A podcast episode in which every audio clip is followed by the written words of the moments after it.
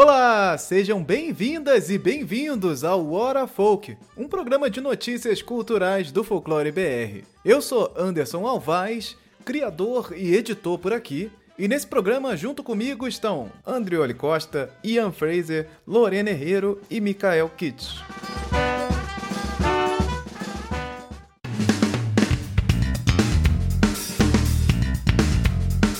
Então vamos aqui para nossas rapidinhas do Folclore BR, porque chegamos nesse momento. Outras notícias, notícias rápidas, papum. Vamos dar um giro aqui nas notícias que rolaram também é, pela cultura aí no Brasil e que não, não cabem aqui num bloco específico, ou não deveriam caber, porque é, é muito complexo nossas rapidinhas. Elas sempre. A, a, ideia é ser rapidinho, mas aí às vezes a coisa. O conceito de velocidade é relativo. o conceito de velocidade é muito relativo, principalmente no Folclore BR. É, nosso primeiro assunto aqui das rapidinhas é um giro nas festas folclóricas no último, no último mês aí, que rolaram nos últimos dias. Tivemos o Sairé 2022, que aconteceu é, é, é, lá em Alter do Chão. Voltou a acontecer presencialmente depois da pandemia, depois de todas as coisas que a gente passou. Sairé aconteceu e dentro do Sairé nós temos lá o Festival dos Botos, que rolou também. E se você não conhece o Festival dos Botos, ele é tipo o Festival de Parintins, onde temos o Boto Tucuxi versus o Boto Cor-de-Rosa. São duas agremiações, como se fosse essa agremiação carnavalesca de, que junta várias questões culturais e tal. E eles vão ali fazer apresentações e depois serem votados ali pelo, pelo júri e vão descobrir quem ganhou né, nesse, nesse festival folclórico. E nesse caso ganhou o Boto Tucuxi esse ano, Boto Cinza. Ele ganhou o festival lá em Alter do Chão com um voto de diferença. Olha aí, ele é, e tem uma, é uma coisa que para a cidade, é uma coisa bastante específica. Eu gosto de trazer aqui o Sairé, porque ele é algo muito específico do cantinho do Brasil, não é uma coisa famosa. Muita gente nem, nem, nem faz ideia, né? Que existem outros tipos de. É que ele é quase um boi bumbá, né? Porque toda a estrutura é muito parecida com, com, com o boi bumbá de Parintins, que vai, você vai ter o tripa ali, né? Dentro do, do, do boto, e aí tem esse, esse boto dançante ali. Vou mostrar depois algumas imagens imagens aqui para vocês também darem uma olhada como é que foi esse festival, mas procurem aí o Sairé, que é algo bastante interessante. Rolou também o Cosme Damião, rolou Cosme Damião aí, criança na rua, coisas acontecendo. Eu entreguei doce, inclusive, esse ano, foi muito legal a experiência. É, é, é, rolou... Juiz de Fora ou Rio? No Juiz de Fora, Juiz de Fora, entregou Juiz de Fora. É, rolou o Sírio de Nazaré também. O Sírio de Nazaré traz vários envolvimentos bastante é, específicos. É uma, é uma festa, celebração religiosa, que dentro de qualquer celebração religiosa, gente, a gente lembra aqui também que toda é, celebração religiosa tem essa questão folclórica muito forte, né? No Sírio de Nazaré, você vai ter lá os cordões, as pessoas levando a, a, a corda.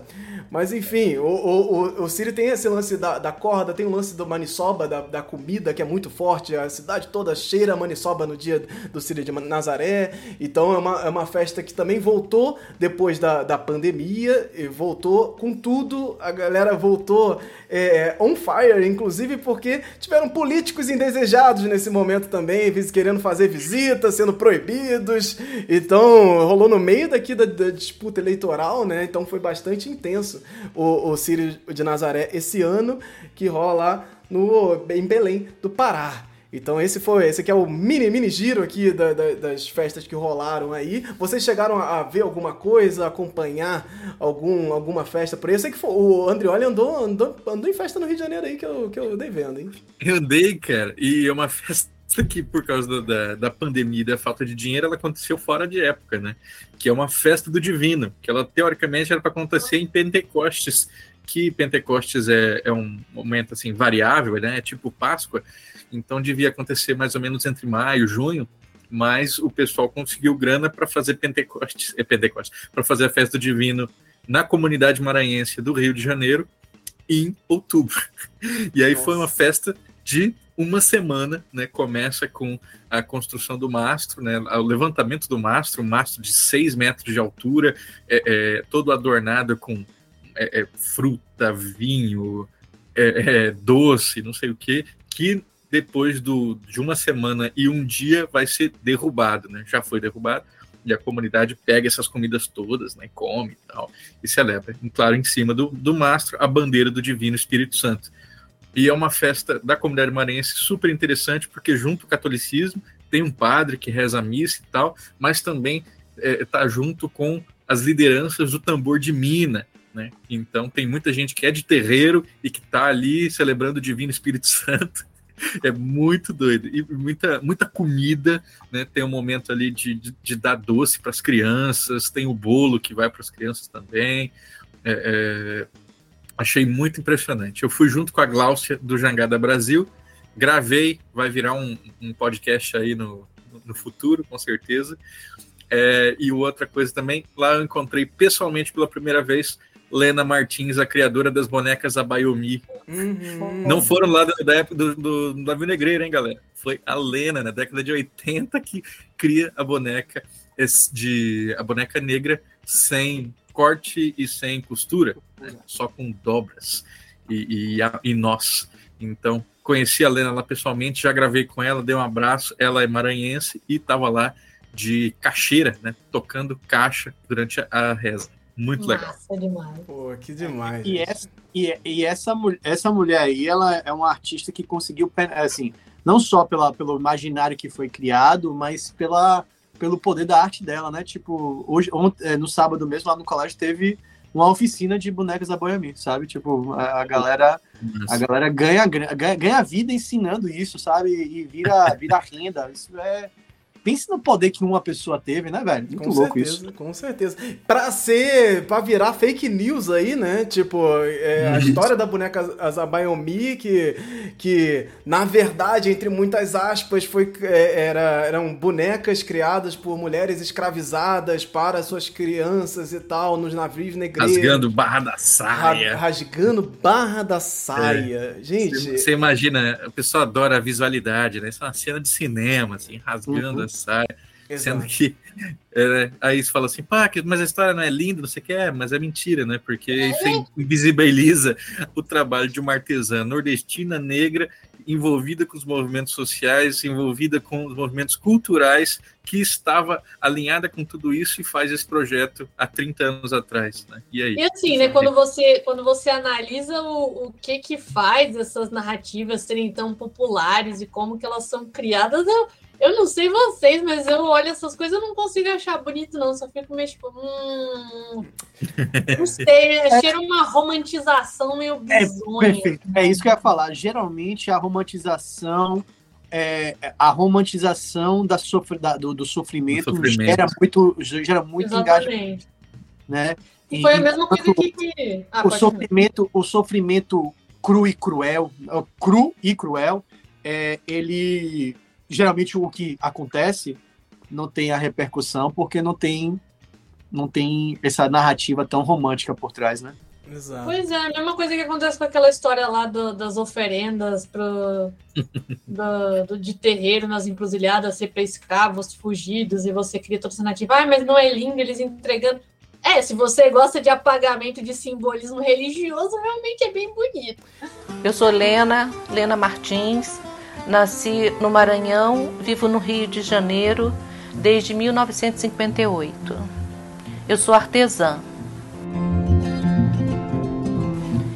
Em 1987, eu criei a boneca Abayomi, uma boneca sem nenhuma cola, sem nenhuma costura e uma boneca preta.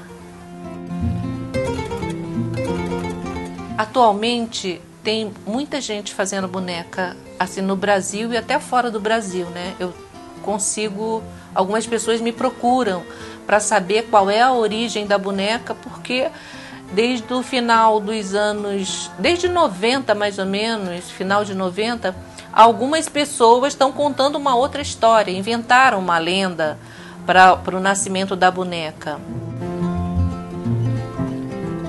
Eu estou fazendo muito esse vídeo assim para que essa história, a história de nascimento da boneca, que é uma história atual, é uma história que tem trinta e poucos anos, né? Que ela seja reconhecida. Eu acho que assim no momento em que a gente está, de um modo geral, derrubando é, monumentos, né? Eu acho que é uma hora da gente afirmar e reconhecer aqueles que estão fazendo suas atividades em função de trazer é, afirmação para o povo negro, né? Afirmação no sentido de autoestima, de ocupação de espaço.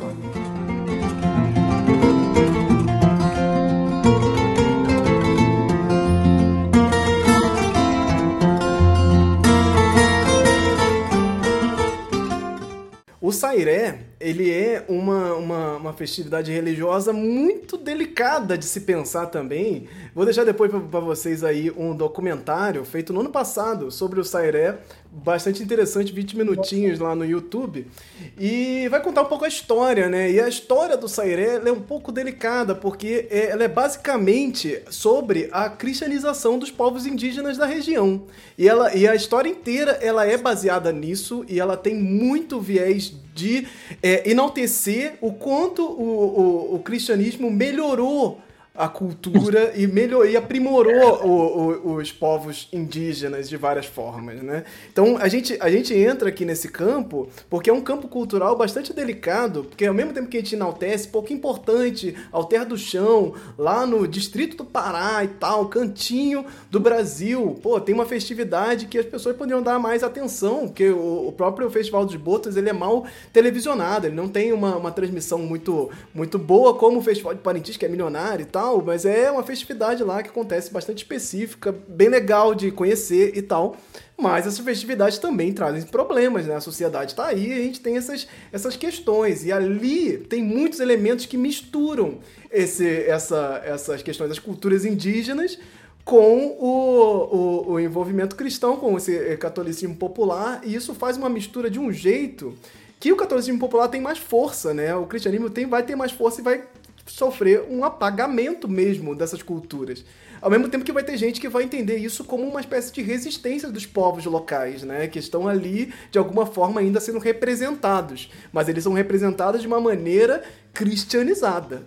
Então, a gente tem esse lugar bastante delicado que ele tá ali. E ele é, é, uma festa incrível, grande, cheia de coisas. E que ao mesmo tempo é bela e, e, e, e, bastante interessante de pensar esses pontos de resistência do povo, né, de como esse povo resiste é importante pensar também do que resiste desse povo, né? O que sobra ali no final, do que a gente conhece desses povos e o que aconteceu com esses povos. E fica no documentário uma coisa meio, ah, então, mas que tentou ali trazer uma cultura nova para os povos indígenas.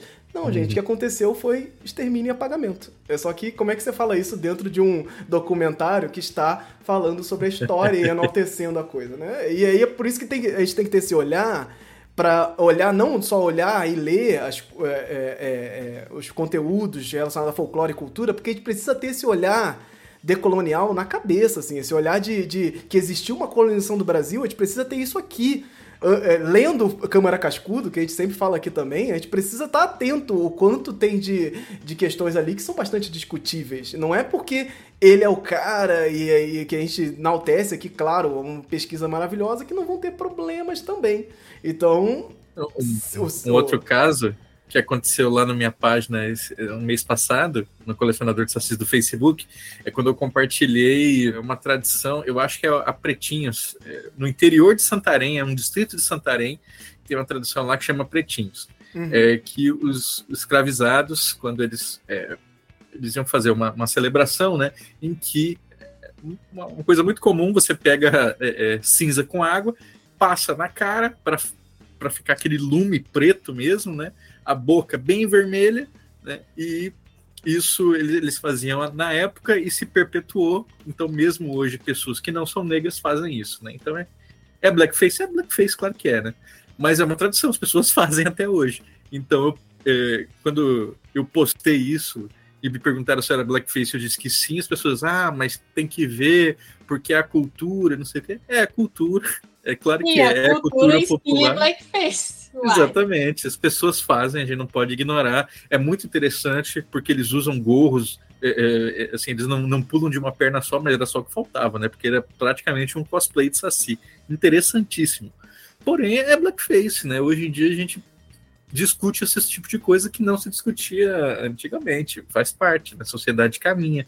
Sim. Ah, no próprio, no próprio Festival de Parintins, ou em várias manifestações Sim. aí do Boi do Boi Bumbá, a gente vai ter essas coisas aí também, né? E não tem. E a gente não tá falando, gente, vamos encerrar a manifestação do Bumba Meu Bumba no folclore, que um dos elementos essenciais dele para definir uma coisa como folclore é a dinamicidade e a capacidade dele de se alterar e se adaptar com os contextos do- dos novos ambientes que ele se insere. Portanto, a gente tem Ó, direito. E, duas categorias. Dinamicidade, como a Helena me lembrou, e aceitação coletiva. e se está em discussão, é porque a aceitação coletiva está pendente. Né? Por isso que Blackface some do Festival de Parintins, e por isso que é, é, coisas como o, o Maracatu cearense, Maracatu Nação Cearense, em que a- o, é o homem que se traveste de mulher para ser a rainha e ainda pinta a cara de preto, de repente, quando chega para fazer uma apresentação num lugar onde essa discussão já está avançada, aí causa um estranhamento gigante, né? E aí, Uhum. que- como é que se resolve isso? Não sei, não, né? Não sou eu que vou bater o martelo. Cultura não, não se decide assim, né? Você não decide numa martelada, mas com discussões plurais que vão fazendo a coisa mudar, se transformar, sumir, se conservar, enfim, é dinâmico.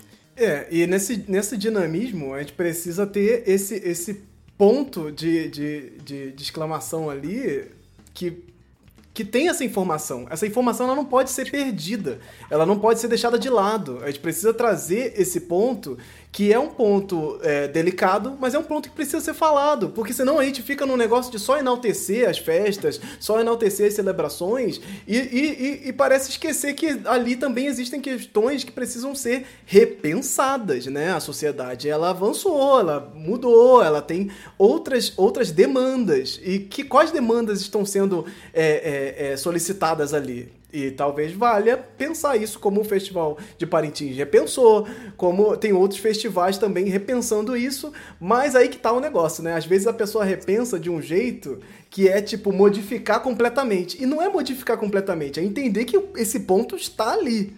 E aí, como ele vai se transformar, é- Antigamente- é uma outra coisa. Antigamente, mulher não podia ser puxadora de toada, de boi. Né? Hoje Isso. em dia, E- o que mais tem é, é mulher puxando toada. E aí, na hora que você for fazer essa, esse movimento, você enaltece o movimento. Antigamente não tinha, agora tem. Porra, imagina o poder disso dentro de- da fala da pessoa ali puxando, falando, trazendo isso. Esse, esse poder é o poder de hoje. É o poder de que hoje a coisa é diferente. Antigamente mulher não podia ser bate-bola no Rio de Janeiro. Agora pode. E, e vou enaltecer isso com uma maneira bem é, positiva ali, ó. Agora pode, nós estamos aqui é, é, é, cumprindo esse papel. Pronto. E você, e você pode notar que todas essas adaptações que vão acontecendo, é lógico, a gente tem, tem sim processos que vão é, sofrendo alterações até a manifestação final ficar meio que indissociável do início, o que é totalmente normal também. Tipo, você pode até chamar, pode até mudar o nome, às vezes virar outra coisa. Mas você vê que nessas situações, tipo, ah, agora as mulheres também podem usar roupa de bate-bola. Você continua vendo a galera andando ali, continua vendo o pessoal tocando terror, continua vendo a galera fazendo, usando as vestimentas, aderindo ali na, na- fazendo as, as escolhas ali de que, que eles vão botar nas roupas. Você vai ver ali uma- a movimentação do Festival de Parintins de começar a colocar pessoas indígenas e uma pessoa negra para fazer o Pai Francisco. Não muda essencialmente o simbolismo de nada. Na verdade, você só tá, tipo, literalmente, se o Pai Francisco era um cara negro, tem um cara negro representando. O que, que mudou na narrativa? E- Olha e- aqui, Diga, diga. uma coisa interessante. Quando eu pedi para os meus alunos falarem de manifestações folclóricas do Rio de Janeiro, né? é, Uma aluna trouxe um negócio que eu nem conhecia. O Anderson deve saber o que é, que é o baile de corredor. Nossa. que é basicamente Esse durante um baile ajuda. funk, você junta, né? Você abre, né? É tipo uma roda punk, só que você abre de um lado do outro, né? E as duas, os dois grupos, eles vão sair na porrada. Aqui, E- aqui na Bahia, aqui na Bahia a gente chama isso de corredor polonês. Eu, eu, eu- Não, é porque é lado A, lado B. É tipo, Isso. não é, não é quem São passou no No meio. meio, não é quem passa no Ah, meio. tá. É É lado tipo, A, os lado dois B. lados vão sair no pau.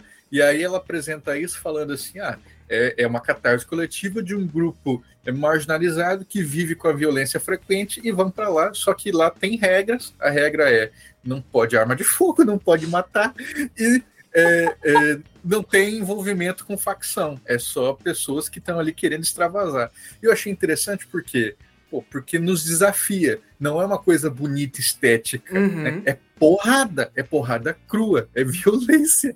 Né?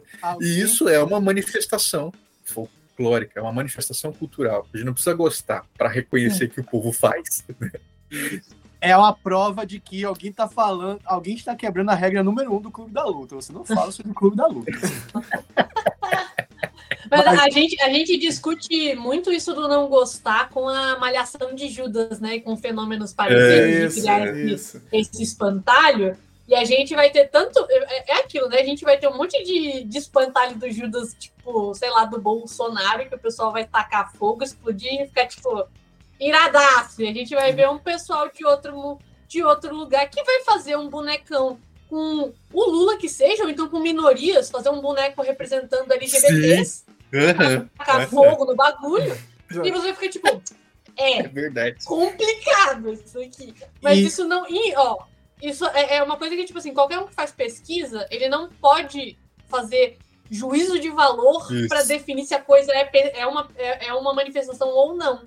Você pode dizer que você não concorda, mas para você dizer que não é uma manifestação só porque você não concorda, não, não, não pode, não tá errado. E, e, é, e é sempre interessante é, quando a gente olha movimentos culturais é, que podem ser estagnados ou fluidos, né? Aqui interessa ficar a estagnação desse poder, né? É sempre importante ficar olhando é, quando se, se, se reclama de ah, mas aí perde nossa tradição. Mas essa tradição está beneficiando quem? Quem é que está ganhando com, com essa com essa manutenção, né? Quem é que ganha quando você fica é, nesse espírito de conservar o poder, né? E eu, eu gosto muito de, de, de, de manifestações ah, populares que, que acontecem porque o povo quer, porque o, povo vai construindo e do jeito que o povo vai, o povo vai, entendendo? Não tem... É, é, é bem democrático em sua grande maioria, claro que nem sempre, né? Não, tranquilo. Para finalizar aqui, eu queria só me, me retificar aqui com o lance do, do Sírio, que é Berlinda o nome do negócio que leva a, a Santinha. Berlinda. É a Berlinda. A Berlinda é onde é, as pessoas carregam lá a Santinha dentro lá do, do seu, do seu é, lugar de vidro. E aconteceu uma, uma, uma época que o- essa berlinda, ela, ela, ela ficou atolada. As pessoas não conseguiam tirar ela do lugar porque ela ficou atolada numa lama lá durante o Sírio. E aí puxar, começaram a, a amarrar corda, uma corda nela e a- o povo começou a puxar para conseguir tirar esse atolamento dela. E essa corda ficou no Sírio. E ela já tá aí há 50 anos, sei lá, é, é bastante tempo que se tem uma corda puxando essa berlinda. E essa corda hoje ela tem 400 metros e ela vai puxando essa berlinda até a igreja e as pessoas ficam ensandecidas para tentar encostar na corda para fazer essa como se estivesse fazendo um gesto de tirar a, a santa lá do atolamento, né? Então, é, é as pessoas encostam nessa, nessa, nessa corda para fazer é, promessas, para fazer é, é, pedidos e tal. Então, é uma guerra para encostar na corda durante 400 metros e essa corda vai sendo puxada. Então, é, essa é parte de um movimento que você vê essa influência do povo dentro desse, desse movimento da, do, do, de uma festa, uma celebração é, religiosa, né? Então, como é que a corda ficou? E foi ficando e virou uma tradição agora, e as pessoas já perderam de, de vista de onde que veio essa corda, né? Tem uma corda, eu quero pegar essa corda. Então, isso é muito legal porque tem uma manifestação popular muito grande. Tipo, se a corda não estiver ali hoje, as pessoas vão sentir falta dela. Essa corda agora faz parte do movimento do Sírio de Nazaré. Então a corda é algo fundamental ali de- desse, dessa, dessa trajetória toda da santa. Então, esses movimentos são movimentos muito, muito interessantes de se observar e eles estão dentro da celebração religiosa. Então, gente, tem horas que é difícil separar o que é folclore e do que é a religião em si. Porque eles estão ali conversando, um do ladinho do outro. Então, é, a gente traz esses temas para cá porque eles sim conversam, mas eles conversam em lugares específicos, onde o povo está ali agindo de uma maneira bastante vívida. Ele está ali é, interferindo muitas vezes naquele rito religioso que é todo cheio de coisa, mas aí chega o povo e pau, dá algum negócio ali que não tem, que você jamais esperaria. Isso é muito interessante de se analisar. E para complementar esse programa, eu convidei a Welita Macedo, que inclusive participou do programa passado. Ela mora em Belém do Pará é, e convidei ela para falar um pouco sobre como foi o Sírio de Nazaré em 2022 e falar um pouco da experiência dela é, durante a celebração. 2 milhões e meio de pessoas tomaram as ruas do centro de Belém capital do estado do Pará, no último 9 de outubro, domingo, segundo a Secretaria de Segurança Pública do Pará. A grande procissão do Sírio 2022 voltou a promover romarias presenciais depois de dois anos de pandemia, quando não houve procissão oficial na festa católica. E com o tema Maria, Mãe e Mestra, a edição de número 230 do Sírio de Nazaré homenageou a padroeira da Amazônia. E entre os promesseiros que abrilhantaram a festa, teve um pescador que usou roupa com 200 caranguejos vivos e uma professora carregou uma cruz em agradecimento à saúde da sua mãe. O Círio de Nazaré durou mais de cinco horas de romaria num percurso de 3.600 quilômetros. A romaria saiu às 7 horas e 10 minutos da manhã da Catedral de Belém, após uma missa celebrada pelo arcebispo metropolitano de Belém. A procissão seguiu rumo à Basílica Santuário, erguida no mesmo local em que a imagem foi achada em 1700 pelo Caboclo Plácido. Percorreu o centro histórico de Belém e alguns dos principais monumentos representativos da história da cidade, como Ver o Peso, a Estação das Docas, a Praça da República, entre outros. Ao meio-dia e vinte, a Berlinda chegou à Praça Santuário, onde ocorreu a missa de encerramento da grande procissão. Além do Círio de Nazaré, várias outras festas, homenagens e romarias marcam os 15 dias de festa à padroeira da Amazônia. E na última segunda-feira, agora, dia 24, ocorreu o Recírio, que é quando se encerra as festividades a Nossa Senhora de Nazaré. Foi realizada a missa do Recírio na Praça Santuário, em frente à Basílica de Nossa Senhora de Nazaré, e uma procissão que levou a imagem peregrina de Nossa Senhora até a capela do Colégio Gentil Bittencourt, onde ela fica até o Círio do ano que vem. Antes, a imagem original voltou ao altar principal da Basílica. Eu sou Wellington Macedo com informações do Círio diretamente de Belém para o Folclore BR. Vamos aqui para o nosso próximo assunto, que é Oni, a lenda do Deus Trovão. Estreou aí a nova série da Netflix, é uma, é uma minissérie de quatro episódios, uma animação que mistura aí stop motion com a, a animação em CGI, animação em computação gráfica. Vamos aqui para a rápida sinopse oficial aqui de Oni, a lenda do Deus Trovão na Netflix. Abre aspas. Em um mundo povoado por ser, por, pelos estranhos deuses e monstros da mitologia japonesa, a filha de uma das criaturas, a audaciosa Onari, é, está determinada a seguir os passos dos poderosos heróis das lendas. Mas seus, seus poderes singulares ainda não ainda estão por ser revelados. Será que ainda assim ela é capaz de proteger sua vila pacífica da presença invasora do misterioso Oni que ameaça os deuses? Essa é a sinopse de Oni, a lenda do deus Trovão, uma série super fofinha. Eu assisti só o primeiro episódio, por enquanto. E, e, e ela é maravilhosa, mas é aquilo.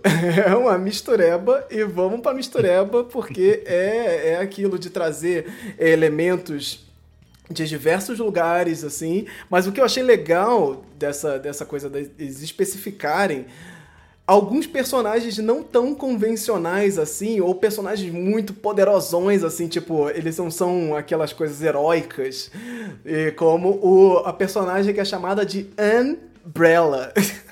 A melhor de todas, nem conheço ainda. Ela é, se chama Umbrella, ela é o guarda-chuvinha, que é que é, é, é, tem sim um, um, lugar no, no folclore japonês, que é essas, essas figuras de, Tsukumogami, que são esses personagens que depois, são objetos que depois de 100 anos, eu não sei se é de uso ou de, de existência, eu não sei se a Lorena sabe dizer. De, eu acho que é de existência. Que aí, depois de 100 anos, eles ganham vida. É um objeto muito velho que ganhou vida. E no caso, é, tem um guarda-chuva. É, que na série ela é a Umbrella. que é muito, muito fofinha, muito legal. A série é muito bacana, assim. Tem, é, ela é bem infantil, mas ela traz elementos, assim, é, que a gente encontra no estúdio Ghibli. Essa coisa mais contemplativa, de alguns momentos mais é, é de de trazer os olhares da família, esses valores familiares e tal, esse entendimento do, de quem eu sou eu na fila do pão, né? Que é a, a criança tentando se encontrar na, na, na, sociedade onde ela vive. E eles estão ali aprendendo a usar seus poderes. Então você vai encontrar o Capa também, que é aquele é, personagem que tem um. Ele tem um, um, um, buraquinho na cabeça que tem uma água, mas ele é um pato. Eu não sei que bicho é o, é o, é o Capa. Ele, ele é. Ele é um próximo. Ele parece um. Ele, ele tem um bico de pato, mas ele tem um casco de tartaruga. E ele é tipo um bicho humanoide, assim. Ele tá ali no, no meio termo ali do anfíbio, com. com é tipo um ornitorrinho. Sim. Aquela bodega. E é, é, um negócio muito bonitinho, né? Eu, eu, tô, eu tô encantada com o trailer. Eu tinha visto quando tinham anunciado que ia lançar isso. Acho que foi antes da pandemia até que eles tinham anunciado. Uhum. Tinha só uma imagenzinha. E já tava tipo, parece uma gracinha, vou assistir. E aí, quando saiu o trailer, eu, eu que já tô um pouco mais acostumada assim com a temática, já me entupiu de referência ali, umas coisas muito simplonas ali que eu já fiquei, nossa, que, que, que divertido. Você vê que eles estão ali trazendo é, um monte de, de, curiosidades folclóricas ali da cultura japonesa e colocando ali no meio do roteiro. E como o Anderson falou, é meio uma baguncinha, mas eu percebo que eles já estão. É uma coisa bem comum. Eu vejo isso um pouco na Coreia também. E a Coreia, querendo ou não, ela tem ali alguns elementos culturais e de compreensão da, da de mundo que são é, similares. E eles fazem muito isso de tem muito muito caos na construção de personagens, que tipo de coisas sobrenaturais que estão presentes ali. Os, os Tsukumogamis, eles são um exemplo muito clássico, assim, eles fazem objetos, objetos criam, eles passam a ser animados, né? Isso abre precedente para todo tipo de coisa. Você vai ver um monte de ilustração que tem umas lanternas, com aquelas lanternas de papel, né? Com um olho, com uma linguona, o guarda-chuva também, o, o cara caça vai estar ali com a linguona também. Eles adoram os bichos com as linguonas para te lamber a sua cara. Uhum. Tipo, eles têm uma energia, eles têm muito bicho lá que tem uma energia de perna cabeluda. Uhum. Eles aparecem Sim. É um bicho completamente aleatório que ele surge de noite, ele faz alguma coisa absurda, te dá uma rasteira, né? O bicho vem lamber a sua cara e é só isso. Ele vai embora. E você fica, tipo, apavorado. Eu ficaria traumatizado Nossa se o guarda-chuva lambesse a minha cara no meio da noite. não precisa de mais nada. Eles têm, eles têm isso muito bem estabelecido na cultura já. Eles põem os guarda-chuva sim. Eles têm os, os, os, Como é que é o nome? Os shamisen, que são os é, os instrumentos de corda que eles têm ali também. Também os bichos ficam vivos. Eles têm todo um evento ali, eles têm uma, um, um, tipo de desfile de fantasia que até rolou esses dias, lá em Kyoto, que ele é baseado numa lenda que é simplesmente os objetos da rua inteira resolveram que um dia eles estavam doidos e eles fizeram, saíram correndo pela rua de uma ponta a outra e o pessoal, tipo, caralho, muito doido, vamos fazer agora um desfile de yokais Pô, aqui para todos. Netflix, me contrata aí para eu dar esse plot para vocês, que é Maricondo expulsando objetos yokais de casa.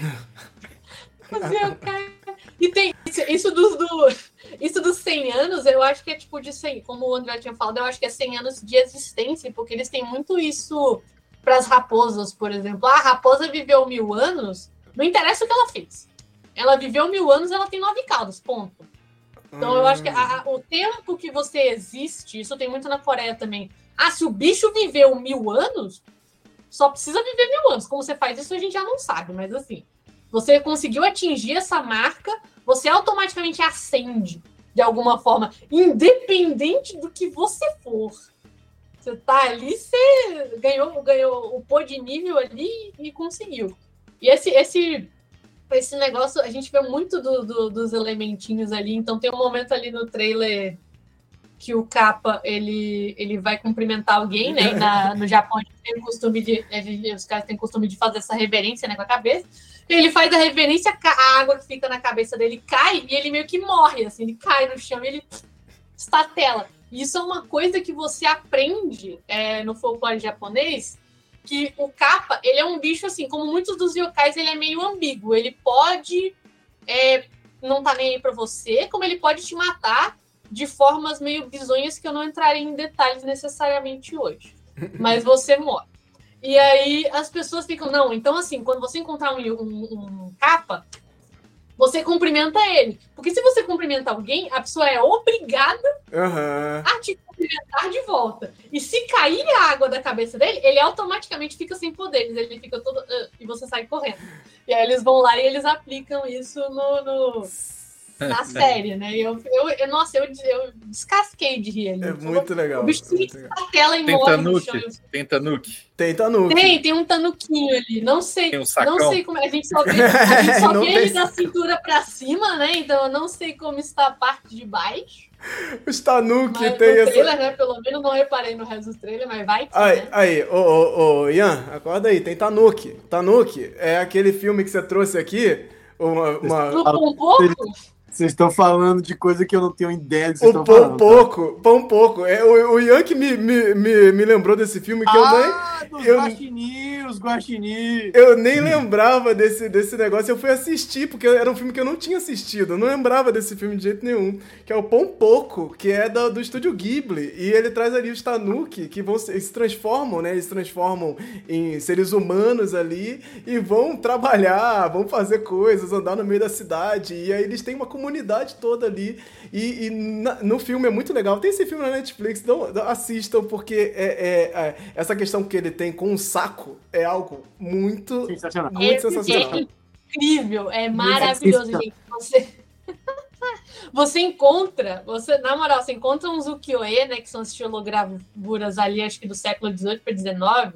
Você encontra uns ukiyo-e de Tanuki fazendo absolutamente tudo com os testículos, vocês não têm noção, porque os tanukis eles têm essa habilidade de esticar a pele do testículo infinitamente para uma série de funções. E aí Então, você imagina aí, ali- você vai ter ali umas xilogravuras ali do século XVIII do bicho cu- usando para cobrir porque tá chovendo. Você tem um grupo de cinco tanukis usando usando o saco de um para pescar um peixe gigante. Eles fazem o que quiser, é maravilhoso. A Eu acho cena, que eu, a cena que eu contei aqui era eles estão sentados, tá tendo uma aula e e aí o Guaxinim que tá falando, e vocês acham que vocês estão, sei lá o quê, mas vocês estão todos sentados no meu saco. E aí era- era- o tapete era o saco dele. E ele retrai e todo mundo dá- cai assim no chão. Falei, caralho!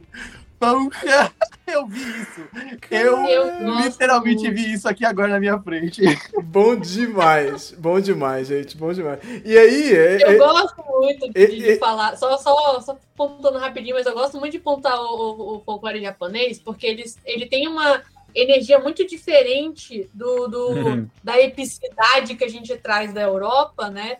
Então eles têm um, um- um nível de palhaçada, um nível de ridículo, Uhum. vamos dizer assim, e isso é só normal, isso tipo não é ai, não é ridículo no sentido de ai, nossa, eu não gosto disso. É tipo, é normal, tá? Isso é uma coisa recorrente das histórias. E, claro, depois de um tempo ali, que a gente tem um período que eles vão, vão renegar ali a- o folclore, mas quando tem essa retomada, eles abraçam isso e é isso mesmo, galera. E eu gosto muito disso porque o pessoal tem muito essa, esse discurso de que as coisas que tem aqui são ridículas. Isso, eu fico, gente, E as pessoas. Só porque vocês estão procurando só coisa boa, porque vocês acham que é só assim que tem no mundo, mas tem um monte de bicho cagado ali na, na, É, na Europa, eles só decidiram não usar. E cai num debate, às vezes, às vezes muito moralista também, dessa coisa do ai meu Deus, tá mexendo com um saco, ai que bicho estranho. Se fosse brasileiro, tava a galera fazendo meme que nem o Boto aí o tempo todo, porque o bicho, ai, É, no Brasil tem um, um bicho que tem um saco gigante, olha isso.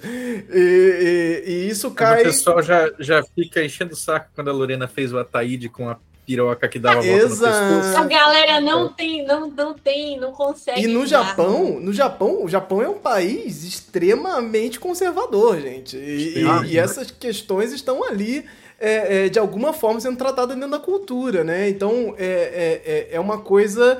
É, para você ver o nível, o que, que o é o conservadorismo japonês. É uma outra parada. Porque isso no É Brasil... coisa. Ele cai num outro, numa outra malha, assim. Essa, essas relações que a gente tá falando aqui desses personagens, o próprio Taíde mesmo, essa questão do, do, do saco do, do Guaxinim lá, ele vai cair numa outra malha pra gente aqui. No Japão já tem um outro sentido. Então, assim, é uma relação muito diferente. Então não dá pra fazer igual. No moralismo que nós temos aqui, mesmo em um país que também é bastante conservador, ele é diferente do que é no Japão. Tem uma outra relação lá. E o que eu só acho complicado é como tem- quando a gente cai aqui no lugar do Japão bizarro. O Japão é bizarro. Ah, sim. calma lá, calma lá, porque também não é, não é para isso, né? Não é pra chegar e falar, ai, tem isso no Japão porque o Japão é bizarro. Não, não, não, não é por aí também, né? Então, é, é, a gente precisa se atentar a, o que que está, como é que a gente está tratando essas coisas. Cada país tem a sua especificidade, é uma coisa diferente, é um tratamento diferente e isso a gente precisa estar sempre ligado. E é, e, é, e é aquilo, né, gente? O, o que a gente vai estar falando, aqui- vai estar falando aqui é da forma como eles abraçam as peculiaridades que também existem ali. E eles vão trabalhar aquilo com algum grau de, é, de normalidade, sem ficar é, reclamando. Porque certamente vai ter gente que vai reclamar lá, né? Ah, Mas sim. a gente vê isso em produções grandes, a gente vê isso no estúdio Ghibli, os Tanukis ali fazendo arte, e a gente vai ver isso em uma série de produções que vão estar aparecendo ali no mainstream, né? Coisa que, tipo assim, é, ele- eles escolhem trazer também como contraponto. E aí as pessoas acham que, que existe, que é tudo bizarro lá, porque eles fazem essa. essa eles transmitem, né? E eles têm, tem toda uma questão também deles não estarem alinhados com o cristianismo e serem Uhum. um país que aparece bastante, né? Sim. E aí, quando a gente vê para os outros que aparecem muito, que já são países cristãos, aí eles fazem essa, essa, essa seleção assim, ah, eu só vou. Eu só vou pegar os dragões, eu só vou pegar as Uhum. fadas fofinhas, eu só vou pegar um negócio. Aí você não põe umas histórias bizonhas de fada que você vai ver no, no, no folclore britânico. Você, não põe, você não põe aqueles bichos lá da, das iluminuras francesas, que é aquele boi que joga ácido pelo, pelo rabo. Você não, não- o pessoal não põe essas coisas, mas tá lá é isso, É isso. E a gente tem to- todas as nossas histórias que são higienizadas, né? Tipo, o próprio Curupira, com, com as versões de Curupira, que ele tem um pênis gigante, que ele usa para laçar o, o caçador na, na mata, ou para bater nas árvores, né? Para ver se elas estão intactas, né? Aí, tipo, troca, coisa. Aí tem o. o- é, bom, enfim, tem as histórias de. de- quando a gente vai entrar mesmo nas histórias populares, a gente vai encontrar muito, muito peido, muito mijo. Sim, coisas É, nojentas, vio- escatologia. Viola do. Viola de coxo, para você fazer uma boa viola, você mija nas cordas, né? Corda de tripa de bugio durante uma lua cheia, né? Isso, tudo isso tá, tá na folclore, que a gente não vê na mídia, porque a mídia, ela, ela, ela extirpa isso para não, não ter problema ali de comercialização, né? Exato. E a gente exato. conhece pela É mídia. isso. Acompanhe na Netflix aí, o Oni, ela tá lá, já estreou com os quatro episódios. É uma série que vai ficar ali muito no lugar do Maia e os Três Guerreiros, que é uma série evento, ela não, é, não tem um formato tradicional, cada episódio tem em média 40 minutos, o que para uma série de animação é muita coisa, é muito diferente assim do que a gente vê normalmente na média dos 20 minutos. Então são quatro episódios de média 40 minutos, é esse grande evento ali para Netflix. E muito bem feito, ah, é, tecnicamente muito perfeito, assim, é, a animação stop motion sempre causa esse, esse, esse, esse ar de ser impressionante, né? Do detalhamento e como a coisa é bem, bem animada, bem feita, o trabalho danado que deve ter dado para fazer aquilo ali, porque é realmente muito esmerosa. Vale a pena assistir só o primeiro episódio e com certeza vou assistir todos os outros porque é muito divertido. Assistir dublado, dublagem tá ótima também, então vale super a pena. Assistam aí. Oni, a lenda do Deus Trovão. Vamos aqui para o nosso próximo e última rapidinha, que é, vai falar de uma série aqui, ó, que me chamou a atenção, que é o Vale dos Esquecidos, lá na HBO Max, uma série brasileira, série que, que mistura aí um terror com DNA brasileiro, segundo aqui a Veja, e eu, eu olhei para essa matéria da Veja, pô, vou, vou lá ler para saber o que é um pouco sobre essa série. E aí é uma produção nacional que usa lendas urbanas e cenários de floresta para construir ah, seus suspense cheio de referências pop e olho na audiência juvenil. A série é, tem, usa como pano de fundo algumas lendas urbanas de Paranapiacaba, cidade da região metropolitana de São Paulo, que ostenta de fato uma neblina fantasmagórica.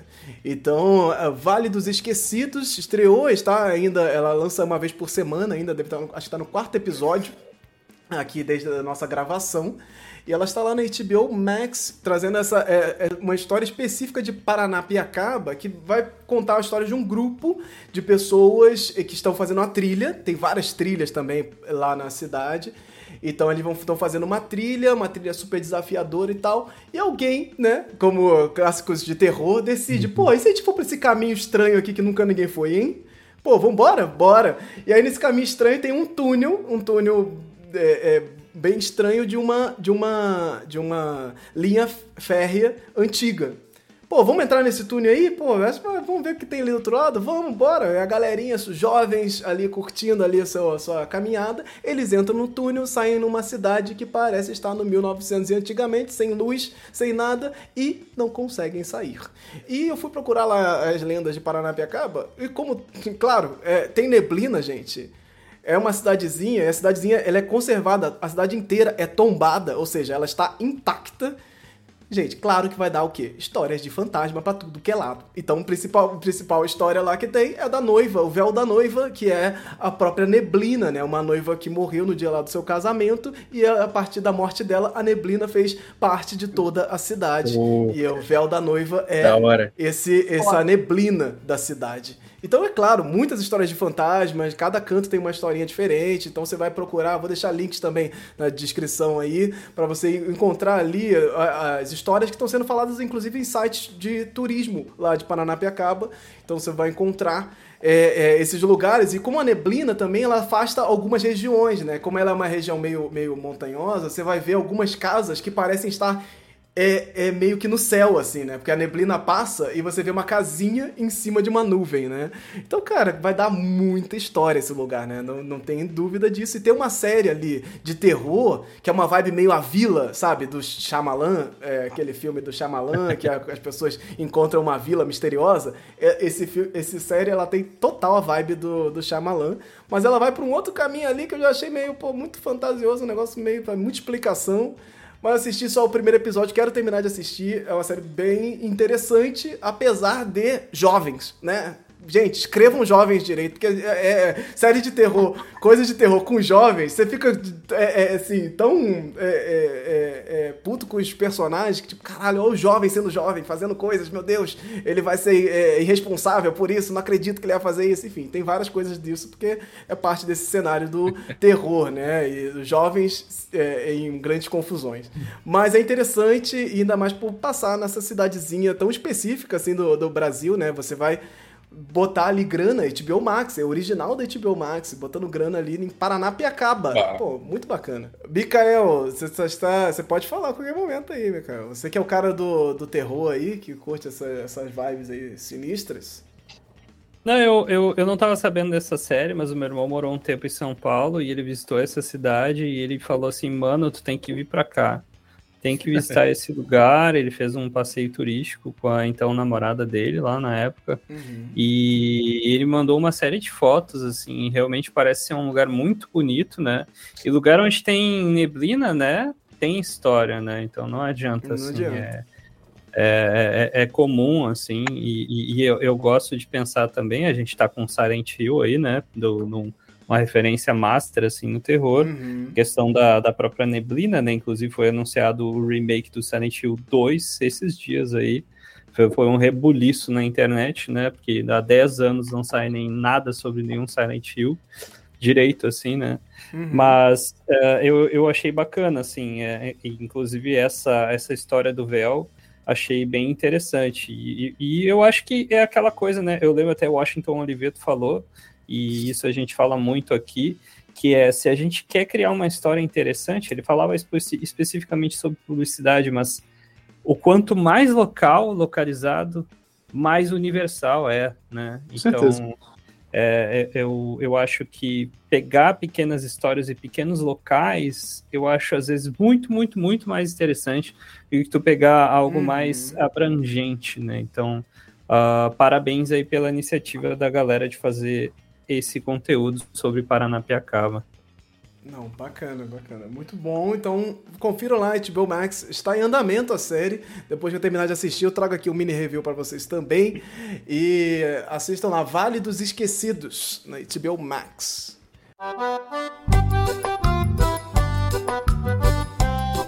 E vamos aqui para o nosso bloco de indicações. Momento aqui do Folclore BR, momento final, onde vamos indicar coisinhas estamos assistindo, vendo, consumindo, lendo. Mas a minha indicação, indicação mesmo que eu quero deixar aqui é que vocês confiram aí o novo filhote adotado aí, a criatura adotada do Folclore BR, que é o webcomic. Os Lendários, que é uma loucura do caramba, que é cri- criado pela Rachel. E é uma história que vai reimaginar o, o Brasil. É, é aquela coisa da, da que a gente estava falando aqui, num universo fantástico completamente diferente. Mas ela vai trazer várias referências do Brasil ali, personagens do folclore brasileiro também, em personagens completamente enlouquecidos. É, uma, é, uma- é um quadrinho bem rápido, assim, que conta a história de um, de um menino que ele é um ex-trambiqueiro. Ele tá querendo sair do lugar do trambique ali, ele tá querendo fazer, é, ser o faz-tudo ali da cidade. Então ele coloca ali, se coloca nessa posição, pô, eu vou, vou conseguir um trabalho, eu sou uma pessoa séria. Então você vai acompanhando a história desse, desse garoto e ele tem ali um mistério por trás ali, uma coisa ali. E ele é uma referência ali ao Saci, é uma coisa mais, mais é, é, é, distante ali, mas está presente, é o Sauim Catavento. Então vocês vão lá acompanhar, porque a gente está começando essa ideia aqui. Essa ideia de começar a abraçar alguns projetos e ver o que a galera está produzindo, trazer para perto da gente, para a gente conseguir levar essas discussões que nós estamos fazendo aqui. Nós temos a Lorena, Lorena Herrero aqui, ó, mestra aí da- das artes do, do folclore. Ela está aí com, com os qua- quadrinhos mil por cento no catarse. É, uma pessoa aí que tá, tá, tá bombando demais. A gente precisa de outras produções desse tipo. A gente precisa. Teve uma pessoa que comentou lá, pô, é pra fazer, ó, parzinho com sétimos filhos. Pô, gente, é isso que a gente É. precisa. É isso que a gente precisa. Precisa dessas obras Faz ali. pá mesmo, porque eu gostei, eu achei essa história muito engraçada. Ela é muito, ela é muito pra quem gosta dessa vibe do nonsense, né? Do- Sim. do- é caos o tempo inteiro. Eu fiquei, eu fiquei é, pessoalmente encantada porque a, a autora é, pelo menos, eu não sei se ela nasceu em Curitiba, mas ela mora aqui em Curitiba. E ela faz umas piadas com questões do folclore local aqui, que eu consegui identificar, porque eu já tinha feito alguma pesquisa de coisas que tem por aqui. E eu vi, eu achei muito engraçado, porque são coisas muito específicas aqui, talvez as pessoas não, as pessoas não saquem que é uma referência, mas, ela, mas como tudo é nonsense ali, ela encaixa no roteiro de um jeito que, independente de você sabe, se você sabe ou não, tá ali na, na- encaixa ali na história, mas eu acho legal trazer coisas, é, ela tá trazendo essas coisas específicas, né, essas coisas que é que ela ouviu dela, eu falo com a minha namorada, que a minha namorada daqui de Curitiba também, ela ouviu essa história também, então eu mostrei pra ela, olha só, ela falando a referência dessa história aqui. Então eu acho uma, eu sempre acho uma coisa legal a pessoa trazer trazer alguma coisa específica, né, da cidade dela. Sempre incentivo. Sim, então você vai lá no Folclore BR, procure aí no, no folclorebr.com, já tem lá um post lá específico sobre isso e vão estar o link na descrição também para você ler no Tapas, inclusive, tapas.io aí, é, essa ferramenta aqui eu não uso muito, mas a galera aí do, do webcomics usa pra caramba. Inclusive a Lorena aí é a mestra do tapas. Tá dando tapa na galera de mil por cento aí sem parar. Vamos aqui pro Andrioli Costa. O que, que você tem aí pra gente, cara? Oh, auto-recomendação aqui. Eu tô editando ainda o podcast que vai no dia 31 ao ar. Vai ser o dia da nossa celebração celebração de Brasil, celebração da vida. Não tem um momento melhor para a gente ter um programa novo aí no feed. Arquivo Folclore é um podcast narrativo é, que eu resolvi fazer né, é, para revitalizar Poranduba de um, de um jeito diferente. O primeiro episódio agora sobre turismo lendário. Eu falo com três iniciativas de turismo é, pelo Brasil: Recife, São Paulo, Campinas, no caso, e é, Porto Alegre. Cada um do, na, chegou no, no, no, no, mesmo lugar a partir do livro Assombrações do Recife Velho, do Gilberto Freire. Muito interessante isso. E aí a gente vai é, entender né, como é que a gente consegue trabalhar com lendas urbanas, revitalizando o patrimônio, discutindo temas é, é, importantes para o nosso contemporâneo, misoginia, feminicídio, racismo, enfim, como é que a gente atualiza isso sem só alegorizar as histórias e investir só na estética. Tá bem legal, aguarde. Perfeito, Show. perfeito. Lorena. Eu, é, eu não terminei ainda o quadrinho, mas eu comprei recentemente um, o A Garota do Mar, que é um quadrinho feito pela Molly Ostertag, que é uma quadrinista aí que tem, ela já tem um, um repertório aí relevante, mas eu não sei se é, o quanto ela é relevante aqui no Brasil. Mas é, é, eu me interessei nesse quadrinho aqui porque ela fez. É um quadrinho baseado na, na lenda dos Selkies, né? Que são as, as foquinhas que saem do, do, do mar de noite, elas tiram a pele delas e tomam forma humana, né? Então tem uma série de histórias dessas ali no, na Europa, ali perto das Ilhas Faroé, nessa região ali na Dinamarca, essas coisas. Só que essa daqui, eu, eu me interessei por quê? Porque não era só contar a história de Selkies, mas porque a autora, ela ia, quando ela era criança, é, passar as férias com os pais ali numa ilha da Nova Escócia, que é uma província do Canadá, e ela escutava essas histórias das pessoas, das focas que viravam gente, dos pais dela, quando ela ficava ali naquele período de férias, e isso motivou ela a, depois, quando ela já, era, já tinha se... Já tinha se repertório de quadrinhos é fazer essa história. Então eu estava interessada justamente em ver como que ela passa essa experiência pessoal dela para a história, porque uhum. a gente sempre vê gente fazendo história de coisas que elas leram aí, que elas sabem que existem, mas não, não evidentemente viveu, né? E sei lá, né? Tem que avisar essas coisas porque as pessoas são chatas, mas é um quadrinho LGBT, então assim, fica o aviso também. E para quem se interessa, também tá aí. Ué, com certeza. Mas na verdade isso pode atrair as pessoas também. Pode afastar, mas sim, também pode sim. atrair, né? Porque é, é, é, uma narrativa necessária. Mas vamos lá. Eu. Ian, o que, que você tem aí pra gente? Você tá cheio de, de Novidades é, vem aí, eu tá ali. Espírito, eu vou no espírito do Andrioli, autopromoção. Já está em pré-venda meu novo filhote, A Vida e as Mortes Severino Olho de Dendê, lançado pela editora Intrínseca, uma obra espacial nordestina. Então, é, eu tenho, eu gravei muito vídeo hoje, então eu tô, eu tô ficando já, já tô aprendendo como é que eu vou resumir, porque é difícil, né? Então, como é que eu tenho resumido ultimamente? É, Guerra nas Estrelas, vai para um forró, encontra é, Alto da Compadecida, dançam e dá match, e é isso que é Severino de Dendê, tá ligado? Esse forrozinho gostoso aí que vai sair desse encontro. É, a gente está em pré-venda, vai ter muita novidade vindo aí, é, tem... É, enfim, eu não sei o que, é que, eu posso falar, então não, não vou falar nada. É, mas é muito importante, galera, que, é, que esse livro venda. Importante que você espalhe. É porque, é porque é o seguinte: entrar na editora é difícil pra caramba, mas permanecer nesse mundo deve ser cruel também. Então, galera, ajuda nós a ficar aqui, tá ligado? Então, compartilhem. O link já tá pré-venda, assim, já, já tá na Amazon, já tá na Submarino, já tá em todas essas plataformas que você pode comprar livro né? Pode comprar diretamente na Intrínseca também. A gente vai lançar ele no dia. Tá, está programado para sair fisicamente nas livrarias no dia 3 de novembro. A gente vai estar aqui na Bienal da Bahia no dia 15, 12 de, nove, de novembro, certo? Uma sexta-feira. Vou estar lá com Cristiano Aguiar e com Márcio Benjamin, falando sobre de todas as coisas do mundo. Porque quando me chamaram, falaram que ia falar sobre policial, né? E agora mudou para terror. Eu falei, lascou, não terror na minha vida. Lascou! Vou, vou, tô de perneta no navio. Mas enfim. O Aguiar do Gótico Nordestino? É o, é. exato, o Gótico Nordestino. E uh, o lançamento oficial aqui em Salvador vai ser no dia 18 de novembro.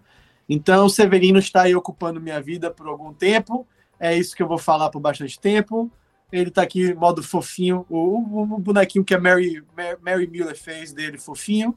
Então, vamos ter novidades por aí, meu povo. Então, a vida e as mortes Severino de Dendê. Comprem, pelo amor de Deus, comprem.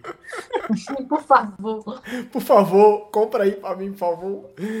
Mas é isso, a gente, tá, a gente tava comentando sobre, sobre Severino aqui já há bastante tempo. E toda vez que a gente comenta, comentava alguma novidade, o Ian Fraser não estava presente. É, é, um negócio assim, todas as vezes que comentamos de Severino aqui como uma notícia, Ian Fraser não estava presente na live, no nosso bate-papo aqui. E aí, na hora de lançar, ele aparece. É isso, é isso. Ele queria que a gente falasse de, do, do, do negócio. Não ele, agora chegou aí.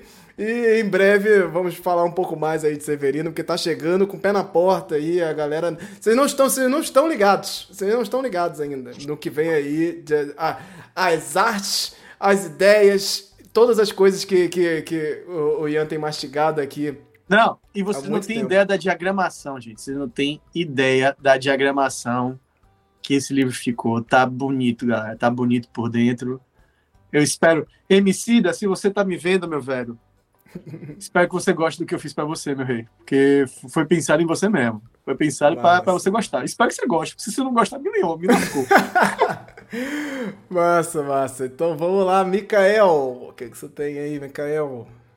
Oi, para mim é, é, uma coisa que eu já tava, tava querendo compartilhar já fazia um tempo, que é um perfil do Instagram que eu e minha esposa a gente acha muito, muito massa que é chamado Hand Painted Brasil, Brasil, ah, né? Ah, sim, muito bom. E, e, eu acho que isso tem tudo a ver com muitos assuntos que a gente conversa aqui. O Brasil é com Z, tá?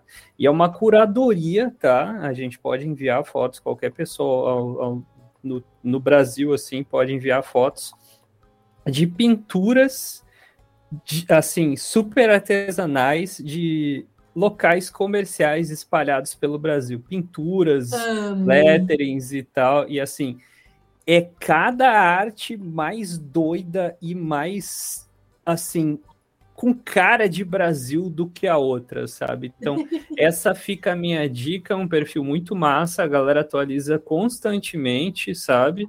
E, e eu me identifiquei muito, assim, eu, eu senti que era um, um, tipo de conteúdo que já devia existir mesmo, então me senti muito representado, porque a gente vai viajando pelo Brasil, vai andando pelo, pelos locais e vai vendo esse tipo de arte aí, né? Muitas vezes as pessoas não têm hum, quase nada de, de background e aí elas têm que chamar a atenção para o seu local comercial, né? Sua vendinha, o seu centro comercial ali, a sua lojinha, de alguma forma. Então a pessoa pinta ali ou contrata alguém para pintar e saem umas artes muito, muito com cara do nosso próprio país. Então, essa é a minha indicação para o bloco de hoje aí.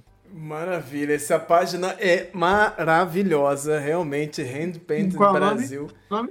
É Hand Painted, é tem, Painted ou Paint Brasil? Hand Painted. Painted. Hand Painted Brasil, Brasil, né, no caso, Brasil. com Z, né, então tudo junto, que é pintado Gente, à mão Brasil.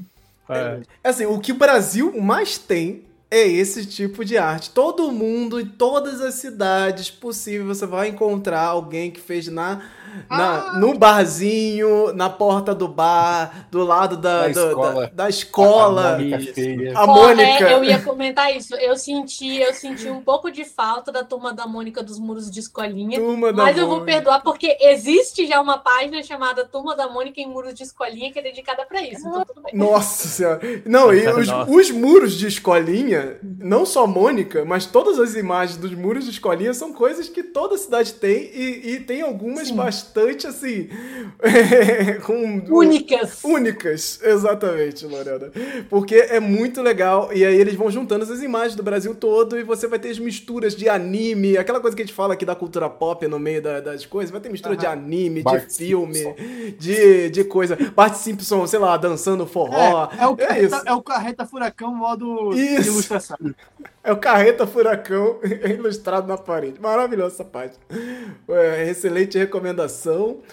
E nós ficamos por aqui com o programa de hoje. Agradecer demais a presença de todos vocês que estiveram aqui. importante, é importante da galera ir embora. Galera, não vamos dar mole, galera. Tem que, todo mundo que votou no primeiro turno tem que votar no segundo turno, No viu? segundo. O sacrifício que muita gente fez no primeiro turno, ah, no segundo turno tem que viajar. Via... Galera, Uhum.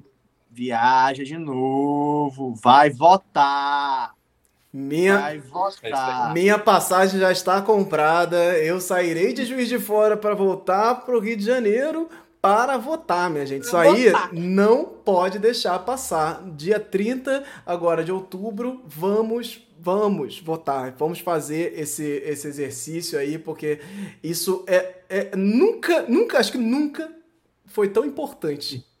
Agora estamos num momento realmente muito delicado e as coisas estão é, é, escalando porque a gente tá num outro ritmo, né? A coisa não tá normal, né, cara? Isso não tá normal. Não é, não é assim que é. As pessoas não falam desse jeito, não são desse jeito. Isso não pode ser assim. E é crime atrás de crime. Não dá, não dá. Assim, real, não dá. E aqui no Foco BR nós temos um posicionamento bem claro.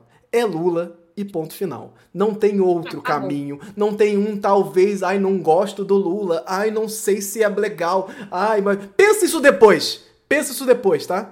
Pensa isso depois. É, ó, Lula lá, vamos botar esse L aqui, ó. Brilha uma estrela. Depois a gente discute. Vamos combinar assim? Vamos combinar assim? Bota Perfeito. lá, perto 13, confirma e depois a gente Depois vem chama, bater chama boca. a gente pra reclamar, que a gente reclama também. que tem muito Vamos reclamar junto, é isso. A gente quer juntar pra reclamar junto. Não tem, não tem nenhuma pessoa endeusada, não. Não tem santo, não tem nada disso, não, cara. É, não, Tem- O único endeusado aqui é o Malu. Exato. Tem, a gente tem agora nesse momento que definir se a gente quer a democracia ou não democracia. É muito simples esse movimento. Tem um lado que quer resistir e tem um lado que quer matar. Gente, isso está muito claro. Isso está muito claro. E- independente do resultado, estaremos juntos para resistir, reclamar, falar e ir lá lutar pelos nossos direitos. Continuaremos aqui, Ó, independente Me arrepiei nosso... aqui, tô arrepiado, tô arrepiado de verdade. Isso mesmo. É isso aí, mesmo. galera. Folclore é povo, folk. Pensem no povo, povo passando fome, o povo morrendo na rua, tá? Lembrem disso. Vamos É nessa. Vamos nessa, gente. Abração, nessa. todo mundo junto Valeu, e gente. bora! Valeu, gente! Chegamos ao fim deste bloco do Hora Folk, o programa de notícias culturais do Folclore BR. A edição do programa é sempre dividida em dois grandes blocos, então dá uma olhadinha aí pra ver se você não perdeu alguma coisa.